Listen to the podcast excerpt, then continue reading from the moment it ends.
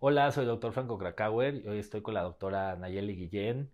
Ella es especialista en medicina del dolor y cuidados paliativos y hay algo importante que yo quería que nos compartiera y es este, los efectos secundarios de los medicamentos para el dolor, porque aunque nos pueden ayudar, pueden tener mucha toxicidad y a veces eh, pues no, no lo conocemos o los usamos con los horarios que no debemos y esto puede ser inclusive mortal.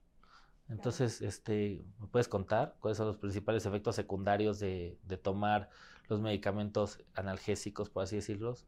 Claro, todos los medicamentos tienen efectos secundarios, no hay uno que se libre, ¿no? En realidad todo lo que ingerimos tiene unos efectos secundarios.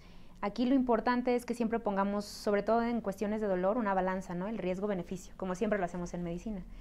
Y todos los medicamentos del dolor, a veces como son de prescripción libre, que tú puedes llegar a la farmacia y pedirlos, eh, son como muy famosos, ¿no? Tómate esto y se te va a quitar. Y a veces a largo plazo o a corto plazo eh, nos da muchas complicaciones.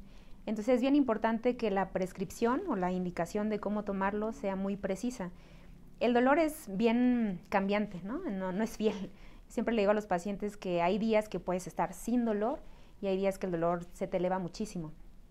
Y entonces desde ahí eh, la importancia de saber cómo tomar ese medicamento. Hay medicamentos que sí tienen que seguir un horario establecido, cada 8 horas, cada 12 horas, para que mantengan cierto efecto. Y otra cosa muy importante del dolor son los medicamentos que nosotros llamamos de rescate. A veces es un poco difícil para el paciente entender este término, pero justamente es eso, ¿no? Un rescate. Eh, si yo tengo algo, va a venir un algo que me va a rescatar. Entonces, en este caso, ese fármaco o ese tratamiento me va a rescatar en ese momento el dolor. Si en este momento yo estoy sentada y mi dolor está totalmente controlado, no tomaré nada.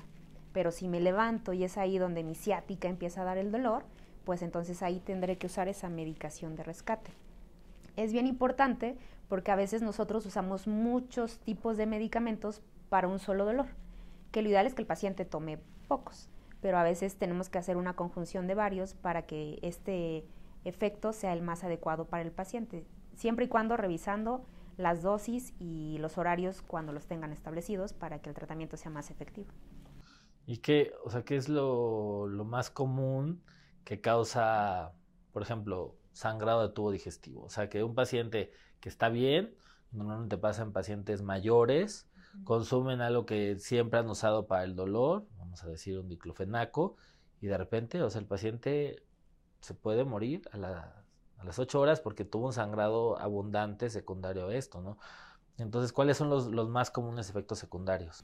Sí, regularmente son eh, efectos gastrointestinales, desde estreñimiento, náusea, que es muy común, eh, al revés puede dar diarrea, sangrado de tubo digestivo, porque son muy irritantes esos medicamentos. No solo el hecho de tomarlo, ¿no?